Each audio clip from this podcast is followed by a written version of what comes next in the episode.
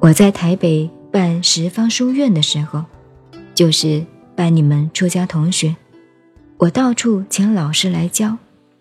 这个老师教算命，那个老师教针灸，这个老师教画画，都是我去请来的。请那些老师来，我都给他跪下一拜，送聘书。这个老师说：“哎，老师你怎么这样？”我说：“坐下。”现在我不是你的老师，现在我是代表学生家长，恳求您做老师，所以你也要受我一拜，不是我拜你。聘书给他，请来了以后上课，老师上，我坐在第一排听，所以那些教拳的、教画的，在我那里教课很痛苦，因为我坐在那里听，他非教的如何？他教完了，教不对，下来，老师请过来。嘿，这点没有对哦，讲的不对哦，下次这样子。那是我跟他俩的事情，所以我是说，现在是真的，请问你们，你们诸位都是老师，不是只一个。学佛的不要讲空话的，做学问的写文章。写论文、出书，那是很容易的，聪明一点都会。要真正真修实证的出几个，先不要说成佛啊，出大阿罗汉，大阿罗汉就是佛了。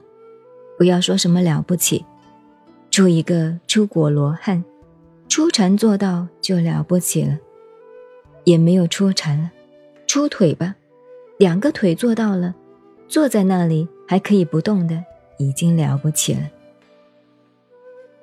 佛学那么高，《金刚经》说菩萨如何降服其心，我常常说，如何降服我的腿呀？至少两个腿修好了，没有办法的时候，还可以卖个火腿呀，做火腿去卖呀。所以，臣真修实证之路，少吹那些大牛了。